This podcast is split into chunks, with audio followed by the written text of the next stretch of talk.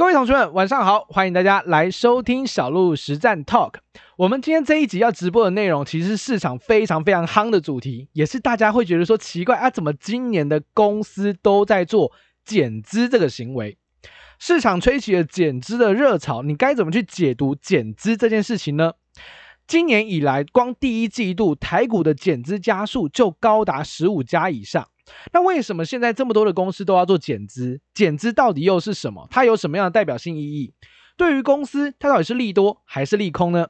今天的直播内容，我会跟你分享我对于减资的看法跟观点。那如果你是第一次来我们直播的新朋友，你可以先点一下小鹿的头像，点击进去追踪一下小鹿的报道同学会的账号。后续小鹿发的任何的最新贴文，你可以马上接收到最新的推播通知。那小鹿的贴文呢，会分享关于大盘的观点、产业的观点，或者是一些操作上面的思路等等，都会在我的同学会贴文当中跟大家做分享。所以如果你想接收到最新的文章的话呢，记得追踪一下小鹿哦。那么我们就开始今晚的直播 talk 吧。今天的内容呢，我会分成四个部分来跟大家聊聊啊。那当然老样子，第一件事情，我们一定要跟大家追踪一下，回顾一下我们的大盘的观点，还有今日的行情解读。整体来说，今天大盘发生了什么样的事情呢？那第二个，我们会带到今天的主题，那什么叫做减资？那相反的，它的增资又是什么样的意思？我会利用比较简单的方式让。大家了解，原来减资跟增资它们的逻辑概念分别是什么？那第三件事情呢，则是会告诉大家，减资背后其实可以分成三大种类，背后也代表着各自不同的逻辑。那听完今天的直播之后，相信你对减资会非常非常的了解。那第四件事情也是大家最关心的，小鹿，那到底减资是利多还是利空呢？这个就会是我们今天四件事情要来跟大家做分享，所以如果你对于我们今天的主题跟架构你有兴趣的话，记得仔细聆听喽。那么我们赶快开始今天的直播课程。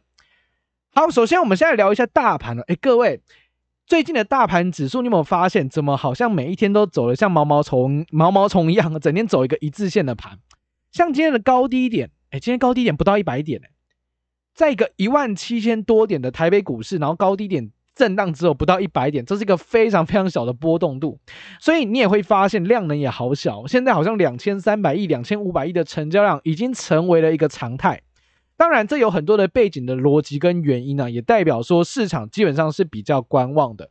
那为什么观望态度这么浓厚呢？接下来还有可能面临到像是清明的连续假期，这个礼拜六日一二跟下礼拜一二总共四天的连假是没有办法做交易的。那在这四天的过程当中，市场会担心什么？会不会疫情突然发生什么样的变故？会不会战争又有什么样的状况出现？其实这些不确定性都是市场非常非常担心的。所以大家都知道，你知我知，大家都知道这种状况之下，你愿意进场大买股票吗？你不愿意，对不对？大户当然也不愿意。所以在这样的格局之下，你会发现好像没什么人在积极的去做一个操作跟推动，所以量很小。指数的反弹跟震荡也都不会太大，逻辑就是建立在于市场的观望态度比较浓厚。那第二件事情也是目前你看指数技术线图上面有压力，有没有？礼拜一因为一个跳空缺口掉下来，大跌嘛，掉下来，所以有一个跳空空方缺口出现，上面形成反压。下方来讲的话呢，有月线、十日线跟年线的支撑，上有压力，下有支撑，啊，大户又不愿意进场去推股价，那市场就只好区间震荡。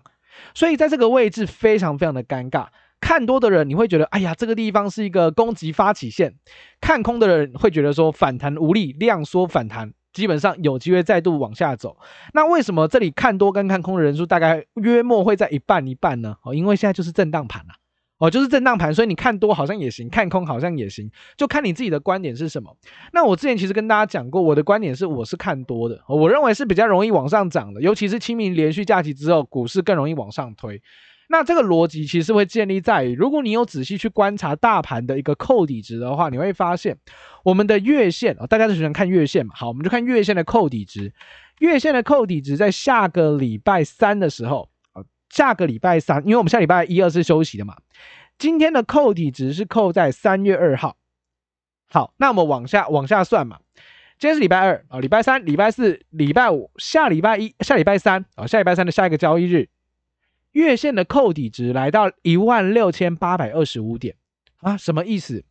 也就是说，你的股价指数只要大于一万六千八百多点的话，你的月线一定上完，你的月线一定是上弯的。那目前是一七五四八，你思考一下，短线上这几天有机会跌穿一六八叉叉吗？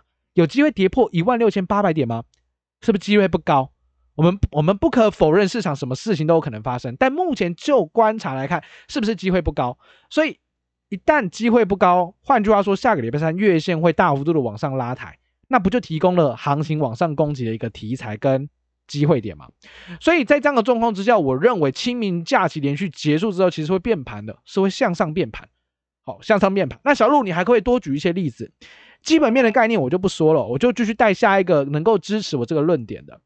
国际股市目前其实也止稳转强了。你去看一下美股的四大指数，道琼、纳斯达克、标普跟费半，全部都在挑战季线哦，甚至已经站上了季线，明显跟之前的弱势的架构已经大相径庭。所以行情真的止稳转强，连美股都开始往上推了哦，美股也往上推了。欧股的部分月线也站得非常的稳，在月季线之间做区间震荡。当然，因为地缘政治发生在他们那个地方，所以你说还要能够往上涨？有一点难呐、啊，我在月季线附近震荡，我觉得就很好了。那接下来真的能够往上推，就看战争的结束。哦，一结束就我觉得往上推。所以国际股市你逛完一圈，你会发现好像没有走空的指数了。哦，大型的指数啦，比较没有走空的状况。所以美股又这么强，要往上去推季线，台北股市当然有机会跟着美股一起向上做反应。所以我认为这是呃国际盘来讲的话，有利于台股继续往上推的一个呃力道。OK，那我们再观察其他的面向好了，我们来谈一下筹码。外资的期货空单最近回补的很积极哦，大家知道今天台股涨二十八点，对不对？可是外资是卖的，外资今天卖了八十三点一亿啊，结果指数不跌反涨，你有没有嗅出什么味道出来？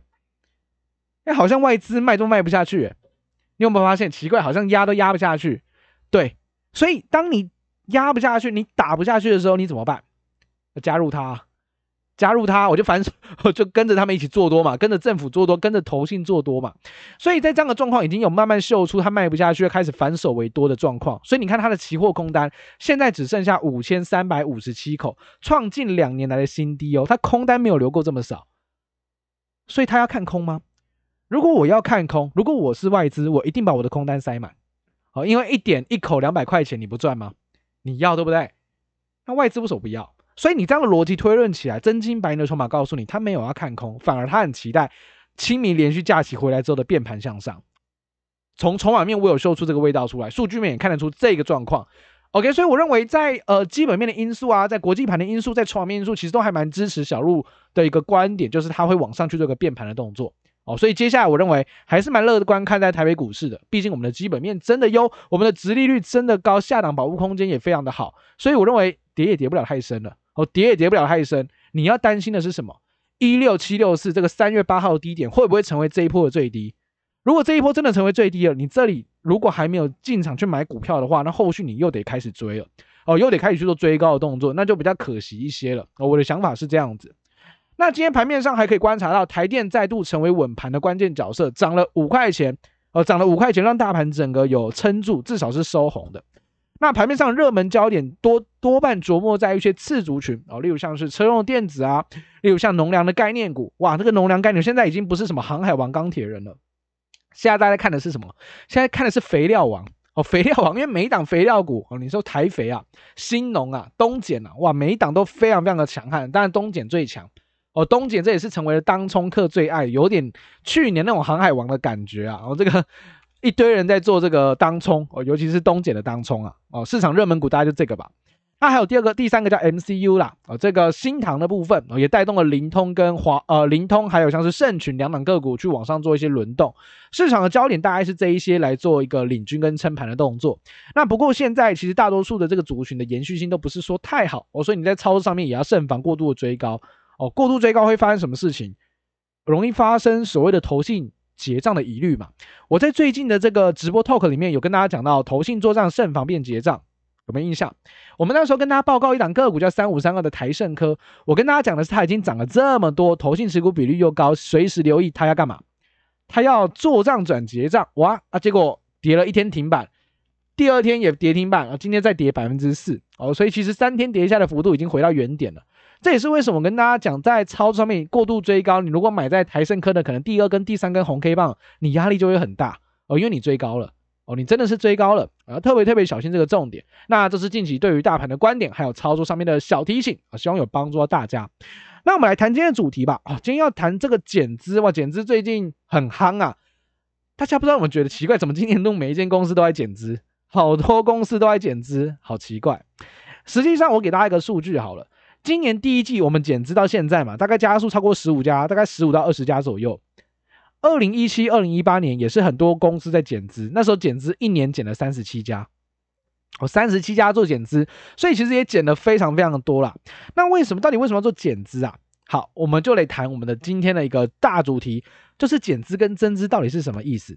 哦，这两个东西很多的投资人可能分不太清楚，可能也听说过媒体在讲，可是好像就不是那么清楚。那小鹿今天会用呃我的方式跟大家来做一下分享哦。首先，我们先来谈谈另外一个叫增资哦，增资的部分。我们先讲正面的，我再讲另外一个它的反向的，就是减资。好，什么是增资呢？基本上，公司目前它在外面已经发行了一堆股票，对不对？它是不是印了一堆股票向市场募集资金嘛？所以你买它的股票的话，你就是他就可能够拿到你这个呃布局他的这个资金，所以他才要发股票来跟市场去购去认购的概念。那增资这个概念就是说，哎，公司现在要做一些更大的营运的扩厂啊，比如说要去买新的设备啊，哦，要去盖新的厂房啊，哦，要接新的大生意啊，需要更多的资金，那怎么办？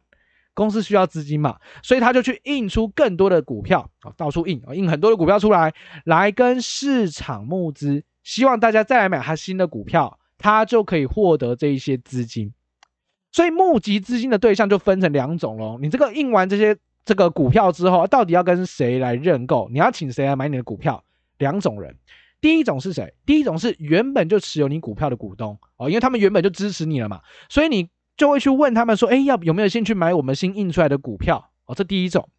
那第二种是什么呢？就是你把这个股票直接放到市场上，让所有的人，不是你的股东也没关系，所有的人都可以来认购。OK，所以基本上印出来这些。呃，新的股票之后就会分散到这两个管道去跟市场去募集募募集资金了啊。那这个概念是什么呢？其实你可以想象的，就是说大众好像对于增资听起来好像不是太过乐观。为什么？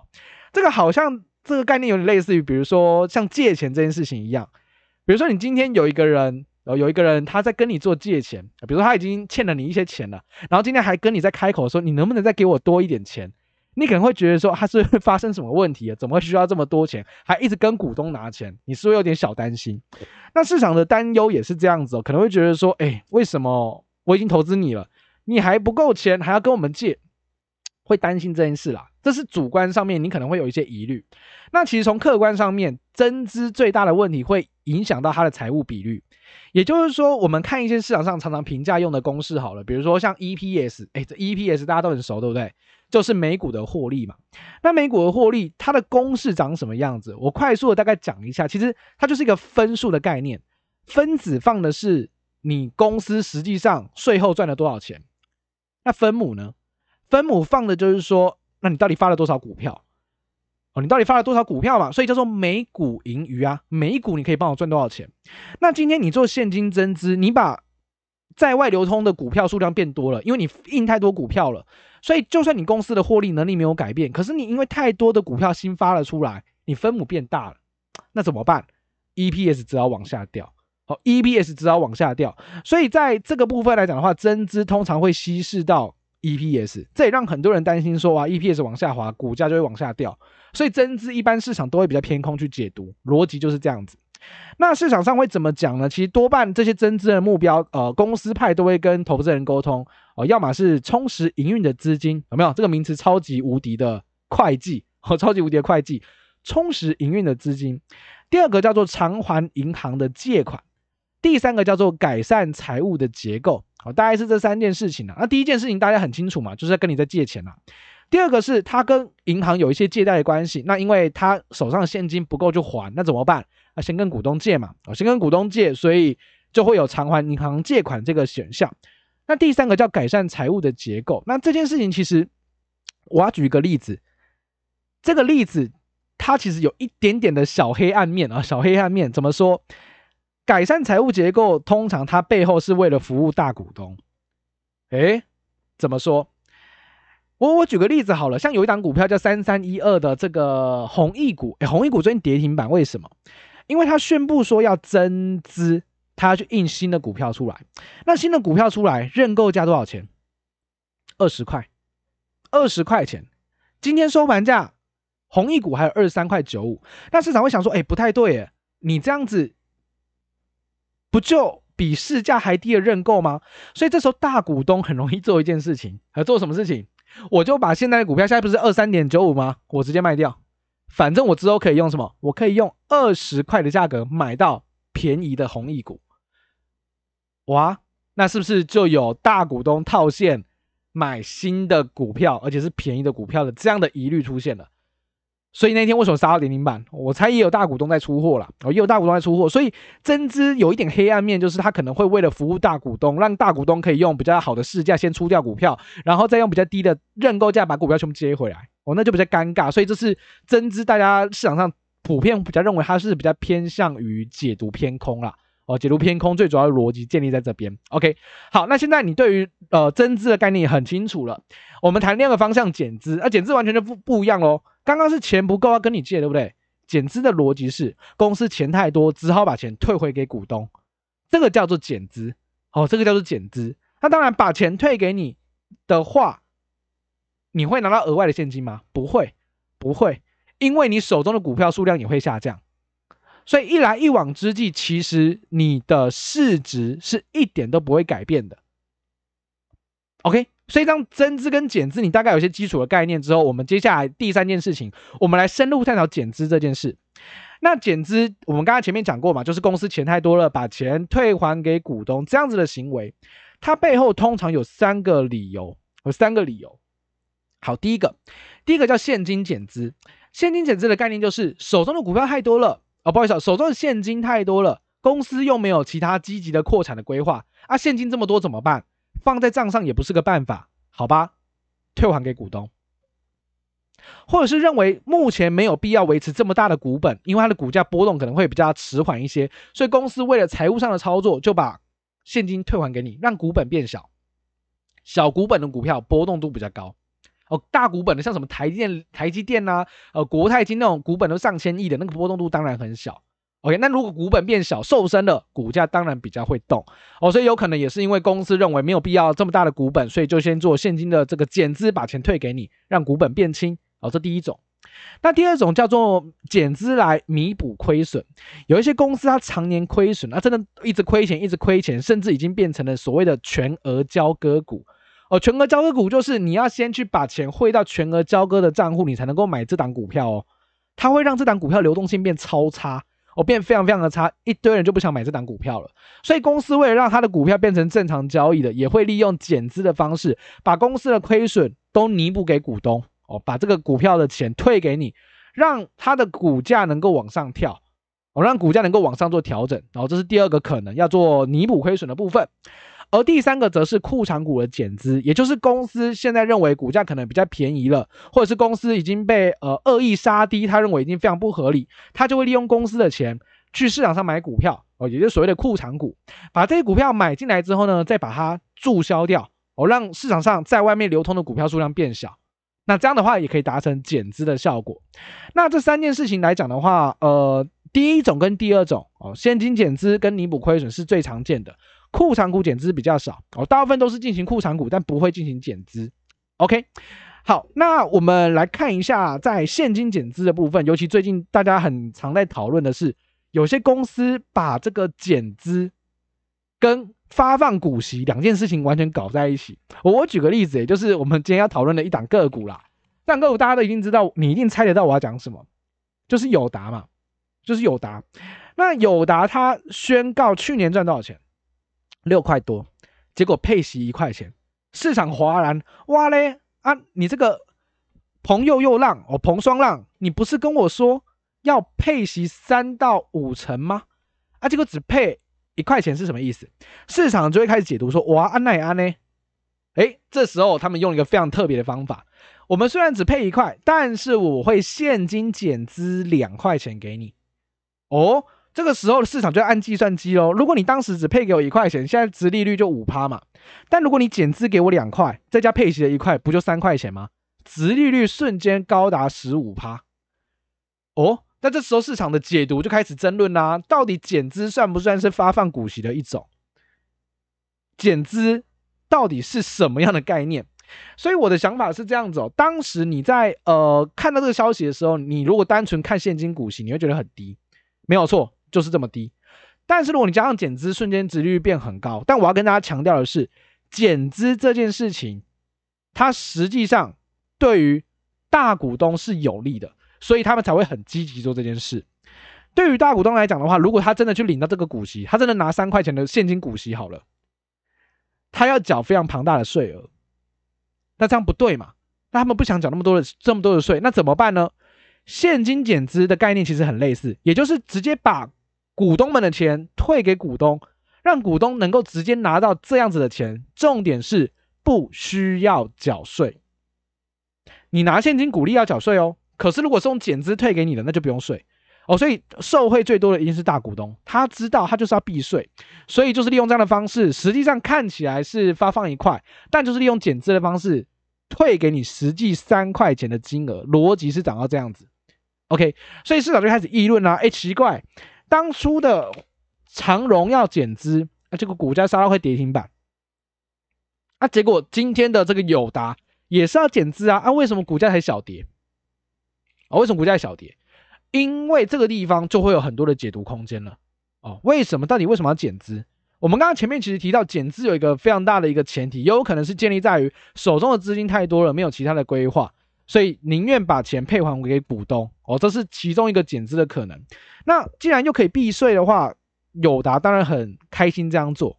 但是长荣比较不一样，长荣的建立在于它有一点股权争霸战的味道在里面，它有这个疑虑在里面，会不会减完资之后，后续又马上把你增资增回来？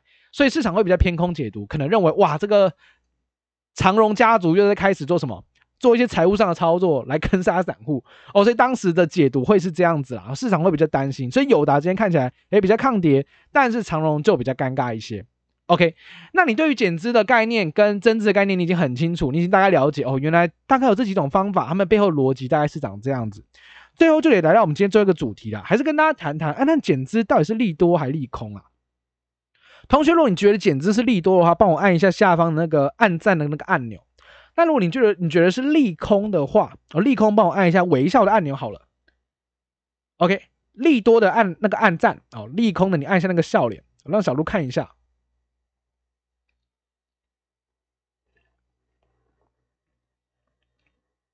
OK，哦，有看多呃，一定也有看看利多，有看利空的。OK，那我来解读一下我怎么看好了。减资这件事情，我们先姑且不论。我们先姑且不论它背后是什么样的逻辑，什么样的原因。减资在会计上面最大的优势就是它能够快速的去拉抬所有的财务数据。我们刚刚前面讲到 EPS 的计算公式叫做税后净利去除以在外流通股数，对不对？税后净利就是公司啊，到底扣掉税之后到底赚到多少钱？那你要去除以你到底花了多少的股票去赚到这样的钱嘛？那现在你减资了，你的股票数量是不是变小？啊，分母越小。值不就越大吗？所以通常减资那个 EPS 都会喷出去，EPS 都会喷出去。那最最成功的例子，最近来讲，最近几年大家为什么把减资看得这么好？是因为有一档个股叫做国巨，国巨利用减资之后一度冲上一千三百一十块的历史天价，就是因为它减资 EPS 大幅度的拉抬。市场在评价一档股票的时候，EPS 绝对是最重要的指标，所以利用这样的方式让它的 EPS 持续往上狂飙，股价就冲上一千三。那最近长荣不是也减资吗？呃，有投资机构研究过，如果我长荣减资之后，大家知道 EPS 可以变多少吗？EPS 有法人在估啦，EPS 会变一百一十二块，一百一十二块钱的 EPS 很吓人，对吧？非常的吓人。所以在这样的状况之下，我认为在减资这个角度上来讲，它其实真的能够有效提高公司的 EPS，获利数是能够往上大幅度的拉抬，股价。是有机会正面反应的，那只是市场担心的点是说，应该说大部分人会比较担心的是，公司是不是因为找不到新的投资项目了，或者是景气是不是可能反转？可能未来没有这么好了，他才比较积极的扩厂，反而是把钱先退给股东，会不会是景气反转的讯息？又或者是，如果公司手中真的有这么大笔现金的话，他干嘛不直接发现金股息，要透过现金减资的方式？那是不是代表真的没有什么重大的投资案？对于公司的前景来讲，也未必是一件好的事情。这就是比较有疑虑的地方，比较担心的地方。不过我的想法是这样子：如果这个产业它未来还是有看好的利基点，例如可能报价有在上涨，例如供给需求的这个缺口持续性的放大。那这时候公司进行减资的话，其实反而我认为它是一个比较正面来做解读。我举一档例子，今天涨停板的股票，它也是减资，那为什么人家能涨停？这张股票叫一八零六的冠军，可能大部分的同学对冠军冠军没有太大的认识啊，因为这个族群这是玻璃陶瓷，大家认识的应该只有一八零二的台玻哦，可能没有人知道什么冠军啊。那冠军这档股票，其实在去年的获利数字还不错，哦，去年获利数字还不错。那他在昨天也宣告他要进行减资的动作，减资百分之十，那也配息一块钱，每个股东哦可以拿到两块的这个呃两块的这个回回收的金额啦。那实际上为什么他公布减资之后，股价反而是涨停板？因为它也释出了比较明确的产业讯号哦，它是做这个房地产的瓷砖的。今年的第一季、第二季目前看起来市况都非常非常的非常非常的好，而且房市的状况还是相当的热络。那它对于这个房市装修这个瓷砖的部分的这个业绩跟未来的展望还是看得非常的乐观。所以人家它除了减资之外，它还释出对产业非常乐观的看法，股价当然正面反应。但长荣。对于未来的反应，很多人说：“哇，这景气循环股不行啊！这景气循环会不会之后获利数字大幅的下滑？”市场也担心这个。友达哇，面板的报价都起不来，会不会面板真的成景气循环股，然后报价就往下掉，获利数字往下掉？所以它今天跌。所以我要跟大家讲的是，减资这件事情到底是利多还是利空？你其实还是要关注这个产业，这档个股它未来到底有没有有没有 future，有没有想象的空间？有想象空间的，像冠军减资依旧涨停板。那如果疑虑很大的面板报价涨不起来，海运也是一个打个大问号。这件事情的话，那就会往下做往下做回跌来做反应。那整体来说，我认为减资这件事情是真的有利股价的。只是未来产业前景如果它是更正向解读的话，减资后续的爆发力道会更好。OK，这是我对于减资的看法。所以今天的呃友达，大家也都在做市场的多空的解读啊。哦，那我认为其实呃。报价的部分，当然目前电视面板报价都起不来嘛。但是市场你我都知道啊，我们不是都知道它报价起不来吗？所以在报价大家都知道起不来的状况之下，市场就会去解读说，那会不会这个地方他去做减资，把钱退还给股东，其实反而是好的，至少让股东是有获得一定的收益。未来两年的配息，他也跟大家公布了，就三块五，给大家这连续两年还不错的现金流，这会不会其实是一个好的讯号？哦，会不会其实没有这么悲观的讯号？至少他愿意提供给你一个还不错的现金流的流量。OK，那就看市场怎么解读喽。所以像今天外资大买友大买友达，对不对？投信大砍友达，那就是两个人观点完全相反。哦，那就看市场怎么解读了。那至少减资，我给大家一个结论，就是我还是认为减资是一个好的事情。哦，当然个股的产业前景如果更好的话，减资会更棒。哦，减资会更棒。那我就是举一八零六的冠军来跟大家做一个说明。好，那我们今天的直播内容呢，大致上分享到这个地方哦。那也希望大家对于减资跟增资的概念有更加的清楚跟明了。那也知道减资这件事情，其实对于公司的这个财务数据比例是有美化的效果，有利于带动股价的上涨。前提，前提，前提，产业前景要是好的，产业前景要是供需继续做一个紧缩，甚至是失衡的。更有利于行情的上涨。那这是我今天的个直播内容，希望对于大家有帮助。那当然，如果你在呃最近的行情震荡整理之际或震荡剧烈之际，你在操作上面，你可能会觉得震荡这么剧烈，到底该怎么办？哦，消息也很多啊，要减资啊，要发放股息啊，公布年报，这么多的消息混乱的状况之下，我会建议你啦，我会建议大家，其实你在操作上面不要去太过主观哦，不要太过去呃。思考很多的消息面带来的影响，因为那个未必是导致行情涨跌的因素。增资一定是跌吗？减资一定是涨吗？哦，这件事情都不一定。所以，如果你对于解读这事情，你觉得哦，可能对你来说压力比较大，或者是你对这个方面的兴趣比较低的话，那我会建议你，你直接利用 SOP 去交易。也就是你如果自己有方法，你可以去建构一套 SOP。让你的交易变成有凭有据，用技术面哦，用各种面向的方式去规划你的操作，然后把方法固定下来，那你就比较不用担心这些消息面对你的操作造成的一些影响，否则你可能会想太多啊，这个减资啊，又要增资啊，到底是好还是不好哦？你这个辗转难眠呢，想了一整天，你还是没有个答案，哦，那你其实蛮伤神的啦，哦，蛮蛮浪费你的精神的。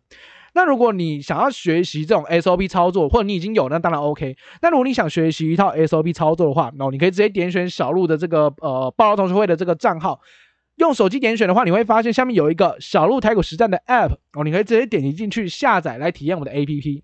我们的 APP 的选股都可以搭配 SOP 的操作方法去做机械化的操作。哦，操作就不会有任何的模糊空间，你也不用管这些消息面对股价造成的影响哦，因为你该怎么停利，该怎么停损，它是有标准化的操作方法。那我相信这样能够降低你在操作时的压力，也能够让你在操作时更加的稳健。那也这也是我持续性跟大家做推广的一个主要的理由跟目的哦，希望能够持续性的帮助大家。好，那我们今天直播的课程呢，就到这地方结束。感谢所有同学们的收听，也感谢大家每一天晚上都来呃看小鹿的直播，听小鹿的直播。那大家一样早点休息，我们就明天见喽，大家拜拜。